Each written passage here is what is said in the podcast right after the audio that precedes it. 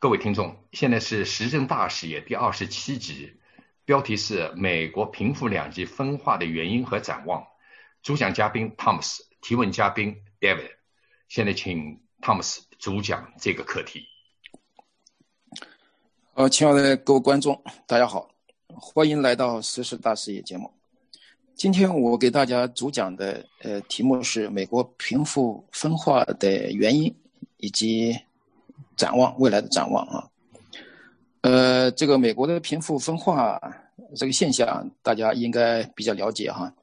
这个昨天皮尤研究中心刚刚发了一个最新的研究报告，那个美国的贫富差距的经济系数是零点四三四，这个在发达国家里是最高的啊，仅仅仅次于中国大陆呃一点点吧，中国大陆是将近零点五。呃，这个贫富差距的经济系数最合理的是在零点二到零点三之间，哈，在欧洲的绝大部分国家都是在这个范围内。如果你的贫富差距过大的话，那么你这个国家就会有问题的。呃，我们可以从这个就是冲击国会的一个，我今天刚刚看了一篇文章，这个阿拉巴马州的一个叫做 Kevin Greenson 这么一个人，五十五岁，跟我一样大哈，他是当年是奥巴马。坚定的支支持者，然后亲自参加过奥巴马这个，这个这个这个总统就职仪式的这个典礼嘛。然后他这次在冲击国会当中，他是被这个，呃，心脏病突发死亡了。就呃，离奥巴马演讲的地方仅仅几步之遥嘛。所以说这个说明什么问题呢？就说明这个这个这个 Kevin Greenson 他是在一个阿拉巴马州的。开始在这个固德业一个轮胎制造公司呃工作，工作了很多年，对这个公司非常有感情嘛。然后这个公司在全球化的浪潮下倒闭了，然后他就是呃变身没工作了啊。然后他就怪罪这个这个政党，怪罪民主党。突然他就变成特朗普的粉丝了啊，就是在这个上一届的时候啊。所以他就是非常固执，非常就是只上那个呃上那个 Newsmax 的。这个网他是拒绝看那个活力新闻，所有的主流媒体他都不看，所以这里有点像我们的华川粉一样啊。所以这个现象说明什么问题呢？说明这个这个美国的这个贫富差距啊，这个这么巨大，导致了这个目前的这个呃比较一个一个难堪的一个状态啊。这个贫富差距这么巨大的原因呢？呃，我上一次上一次是在十九期里面，《时政大视野》十九期曾经。简单的讲过，这个里根新自由主义的浪潮的这个思想体系的在美国的兴起，呃，在美国的特殊年代下的里根的新自由主义，呃，在当时这个呃美国的整体税率比较高的状况下，百分之七十的状况下，里根采取了他的新自由主义的集中的思想，就是减税这种策略哈，这种给美国经济带来一定的这个促进啊和和那个帮助啊。但是大家不要忘记啊，这个现在在全球化的浪潮的推动下，美国不可能再有百分之七十高的税率了，对吧？这个特朗普上台之后，美国的平均税率仅仅百分之三十五，所以在这种情况下，在共和党的理念，在里根的经济学这个理念，在减税的这种这种这种措施，从理论上就违背了这个拉夫曲线的减税的原理啊。呃，从经济学的角度来看的话。这个减税的条件是有三个基本条件：第一个，你是要经济在衰退的情况下；第二个，在企业缺钱的情况下；第三个，就是在这个你的税率大于百分之五十的情况下，就根据拉夫曲线的一个最高点嘛。所以现在这个美国的在这个全球化的浪潮的之下，这三点都不具备，知道吧？所以说呢，这个里根新自由主义这个对美国的这个经济的这个是是有很大的伤害的。这个从呃上一次呃时政大师也十九期呃说过这个问题哈，那么它带来什么影响呢？这个还是用皮尤研究中心的这个数据吧，也就是说从这个七零年代开始到这个二零一九年哈，这个美国的中产阶级的人数哈，已经从百分之六十一的比例下降到这个二零一九年的百分之五十一的比例。也就下降百分之十，人口比例百分之十，啊，然后这个中产中产阶级的财富呃这个比例缩水百分之四十啊，这是一个，再就是这个这个导致了美国的这个这个从里根呃年代是这个财政政策向这个巨富倾斜之后啊，也就是说拉大了这个巨大的这个贫富差距。也就是说，美国的这个蓝领阶层啊，大家在美国生活可以知道哈，你在全球化那个背景的前后，呃呃，浪潮到来之前，那个时候美国的蓝领啊，一个工人上班他可以养活全家人口，而且他非常自豪，每天上班回来以后，呃早上去晚上回来，呃就是生活很充实。自从这个全球化背景到来之后呢，这个低端产业。低端产业链转移出去之后，然后这个高端的产业链他们又做不来，而且或者是没有，所以他们就产生这么一张一帮贫困的群体，然后呢，他就对这个美国的这个形成一种巨大的这个贫困阶层，对美国的社会的稳定造成了非常大的一些伤害，呃，体现在这呃去年的选举当中，就是有七千多万的人这个。四百万的来支给特朗普投票的这么一个状态哈，呃，所以说这个需要引起大家的呃这个注意的，呃，这种里根新自由主义思想，就是在美国呃现在是在很难有在发挥它的作用了哈，呃，这种贫困的状态存在的话，还有美国自身的这个美国的作为世界头号强国的原因，这个我上次也大体也讲过一点点哈。就是什么呢？就是这个美元作为世界储备货币的这个这个地位啊，哈，这个地位就是随着这个新兴经济体的兴起，最后这个追赶美国的比例就是距离越来越小，所以这个美元作为世界储备货币地位，给美国带来的呃带来的代价是越来越大的。这种代价从经济学上分析就是这个原因，就是这个美元作为世界储备货币的话，它。它会让世界各国的热钱不断地涌到美国去，呃，这种情况还有国际上的所有的交易由美元来来交易，比如说德国跟新加坡之间的贸易呃交往，它就由美元来结算的，或者石油石油由美元来结算的，这种种种行为会导致这个美元，呃汇率被推高，人为的推高，人为推高美元的汇率的话，比比如讲拿人民币来对比的话，那么美元对对人民币升值的话，那么美元标价的出口。它就这个成本就非常高，所以它就推高美元出口的成本，就是让美元出口的产品在国际上没有竞争力。所以说，这个国际美元作为国际储备货币的这个这个天然的这个呃这个副作用啊，也给美国带来了很多的这个对贫困人口带来很多的这个灾难。呃，但是作为一个美元储备货币本身，世界各国用到美国去的金钱，这个钱是存在美国银行里面。你说这个钱获利的这个这个这个人都是一些精英阶层的啊，都是美国的一些巨富啊，普通老百姓得不到这个这个益处，所以这也是导致这个美国这个制造业空心化的一个很重要的原因，就是整个来说，美国的这个这个蓝领阶层啊，他就是处在一种一种生活的这个工资水准多少年提高很慢，或者是几乎不提高的一个状态，或者是处在失业的一个情况。所以呢，所以某种程度上说，特朗普提出来的这个制造业回流这个思路是没有什么大的错误，但是他错在哪里呢？他错在他这个，他没有什么办法来实现他这个理想，实现他这个让这个制造业怎么能回流，用什么措施来回流？跟他讲过，美元的国际储备货币地位，这么一种地位，它就是不利于美制制造业回流的吧？回流它的成本很高，所以他就就是这种代价非常大。在这种情况下，汤姆森，我我我打断一下啊，呃，至于特朗普，Trump，他上台之前和上台之中一直在讲的要让美国的制造业回流，我的个人理解，它不存在对和错的问题，它一它是这这是一种政治忽悠。美国所有读过高等教育的人都知道，美国的制造业是不可能回流的，因为现在美国的劳工成本。呃，建造成本等等的开销，在美国生产一件衬衣也好，生产一粒药也好，都要比在海外要贵得多。那么你要保持美国的那个市场的景气，你就是要使这些产品能够廉价。廉价已经美国做不到了，这是一个世界范畴的一种演变。那美国以前是制造业的中心，特别在二战的时候，二战以后也是。到了六十年代，移到了日本。然后呢，日本也做不下来了，移到了亚洲四小强。亚洲四四四小四小龙也做不下来了，就移到了中国大陆。中国大陆现在也有可能做不下来了。这种交接的转移的方式，不是以任何一个人来转移的。不管你是哪位总统，你要制造业回流，本身就是一种误导，本身就是一种忽悠。美国的制造业的这些企业和上市公司，没有一个人听从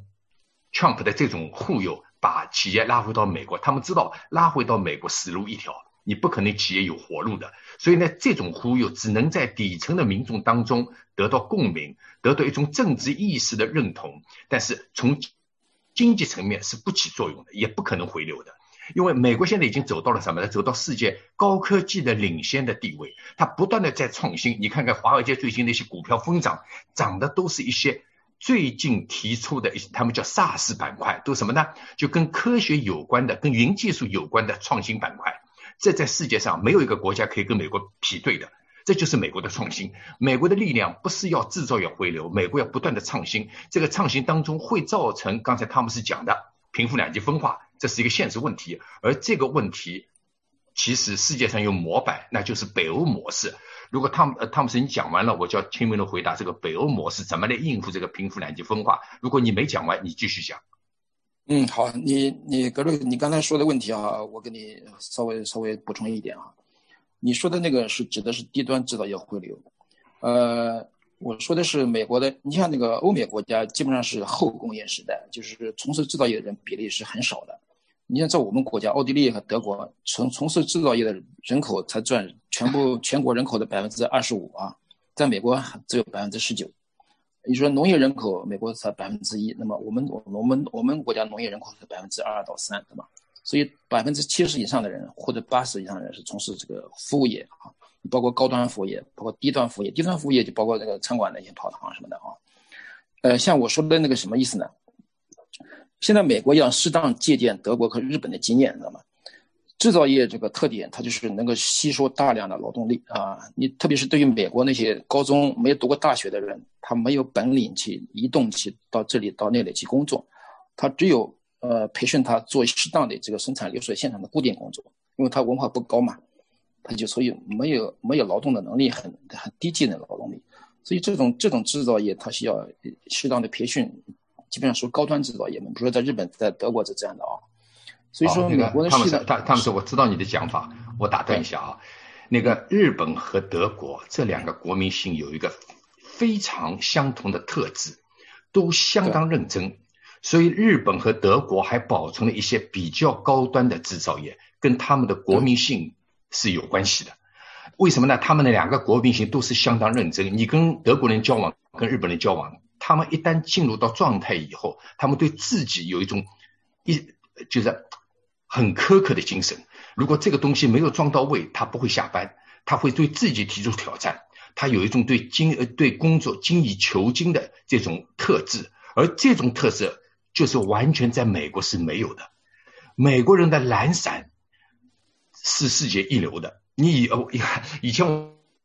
我们以为美国样样都很好，到了美国久了以后，你就会知道，美国的懒散大概连一些第三世界都比不上。所以呢，美国你要把高端的制造业回流，想在美国生产，第一，你没有这样一批人才，因为美国的教育出了问题，出了什么问题呢？美国从小灌输一种叫创造教育，把每个人都说成是一个创造者，把每个人当都当天才来培养。所以呢，不管你智商多高多低，最后沦落成劳工阶层，他们都是怨气，他们都不承认自己可以一辈子过这样的生活。所以跟这一点跟德国和日本不一样，日本那些蓝领，那个高端的蓝领，他们认命，他们认为这个活就是我干的。由由于美国的高等教育太普及了，所以呢，造一个正常的国家不需要有那么多的大学毕业生，像德国和日本就高校的毕业生远远没有美国多。呃，这个方面我要查一下这个数据啊。美国的高校毕业生太多了，所以很多人出来以后就不喜欢干技术工作，他们都以为自己是管理人才。这跟美国的从小的教育是有关联的。我的补充完了，你继续讲。好，你说的你说的不错。那么现在就是这个道理啊。这个如果美国的把这个制造业能适当的真的回流一部分高端制造业。那么，由于这个经济危机的冲击，那么那些低端制造、低端服务业的人口也可以回流到制造行业去。所以这刚才你说的这个状况也很有道理。在美国这个难度很大，你看美国那些落后的州，那些红脖子地区，那些小孩子数理化都很差，你叫他学一个真的技术，他学不进去的。他这样一代一代的传下去，他这个这个贫困的群体就是一代传一一代连接一代的，没有什么出路了啊。所以这是一个是很大的难题。所以美国的这个我说的这个贫困的阶层、贫困群体产生的原因啊。你看美国的贫困群体，我是昨天看了一下数据，大概是三千万左右吧。这个数据是很大的了，这个整个人口才呃三三点二亿啊。如果你把这帮人口的话出现问题的话，那么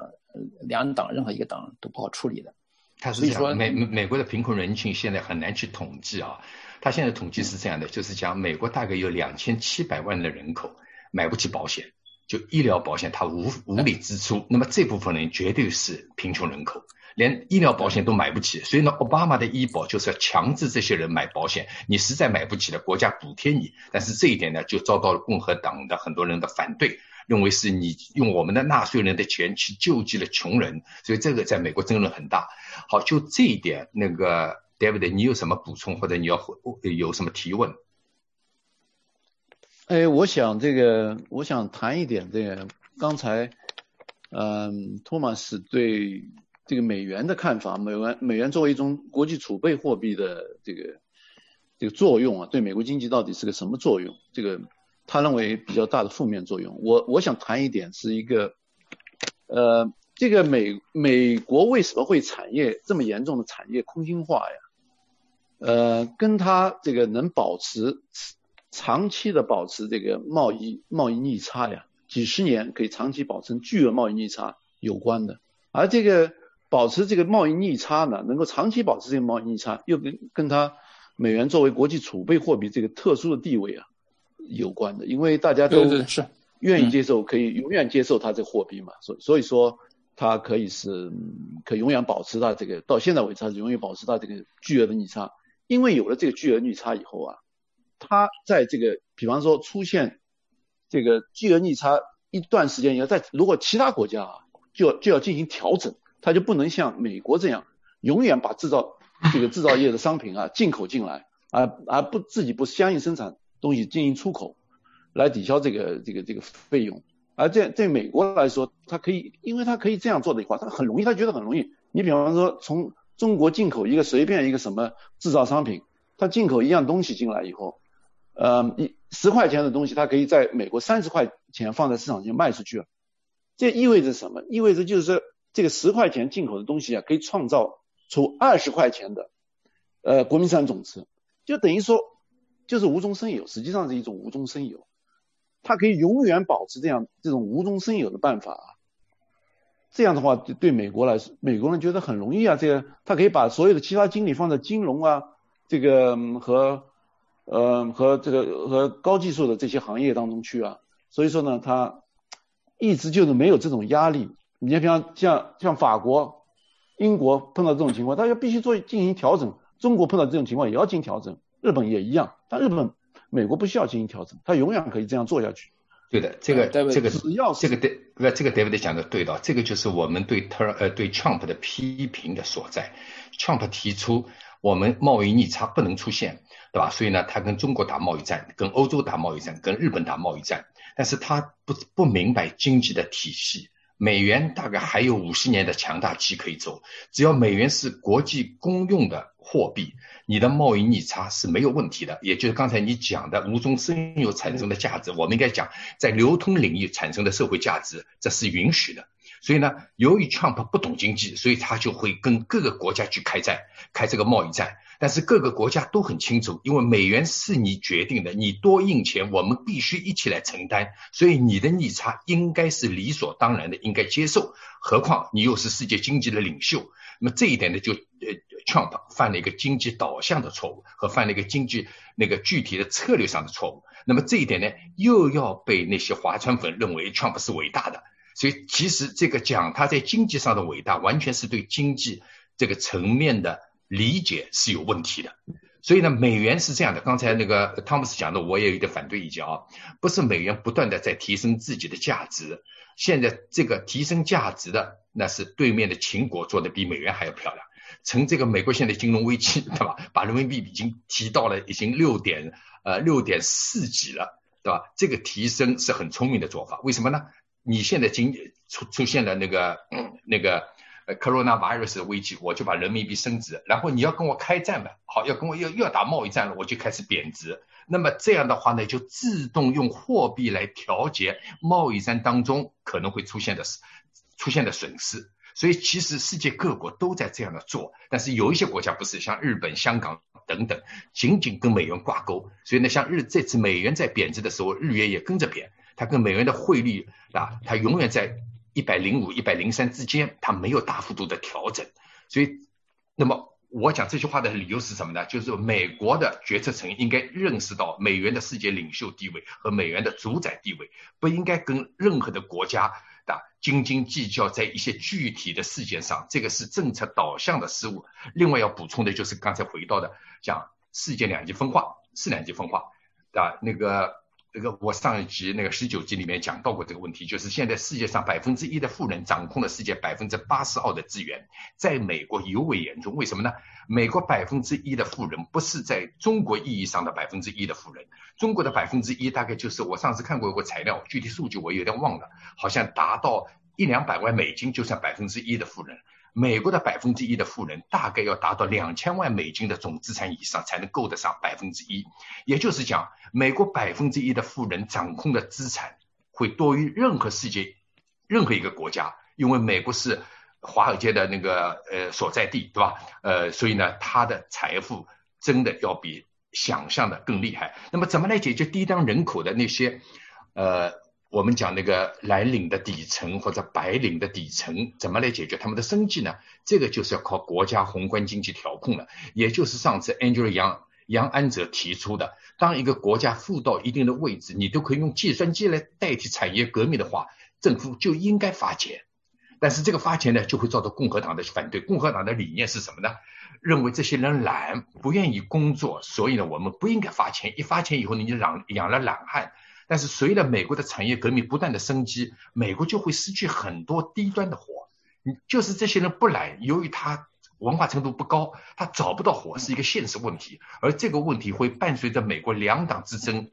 会不断的升级。那所以呢，杨安泽的方案这次可能会被拜登政府采用，但是他采用多少我不知道。但是他的方案当时我也认为他偏激，但是回过头来看，这个方案有实施的现实性。你们两位再补充吧。好的，我把那个总结一下，好吧？呃，我我总结一下好吧？我总总结一下两点的意见啊。呃，第一个就是美国的贫富贫富分化的第一个原因就是里根新自由主义的思想的泛滥，这个美国本身可以去解决它，这个民主党执政可以去纠正这个错误啊，把里根新自由主义这个思想纠正过来，就是说用这个国家调控呃二次分配呃可以避免贫富差距，让这个底层可以消费得起，可以推动这个消费。这是第一个，我讲的第一点啊。第二点，贫富差距，我说是这个美元的国际货币储备地位。当然，它的优点很多，优点我上次在视频里、在音频讲过了。它优点刚才 David 也讲过，它是呃有很多优点的，可以促进美国的这个科技创新，可以促进美国的这个海外融资的这个低成本融资哈。它的唯一的缺点就是对美国出口不利，对美国出口不利就是对美国的这个制造业呃这个从业人员的这个收入提高也不利。这个怎么解决？这个就是说，刚才呃格瑞说那样，那杨安泽呃跟安卓一样那个方法是很适用的。你随着未来全球化的推进啊，你美国制造业回流美国是很困难的。然后你只有用机器人来代替这个普通劳动力的话，那么这个科技巨头你就应该多缴税，多缴税，通过国家二次分配来养活这帮这帮劳动技能低的人，就是让他们从。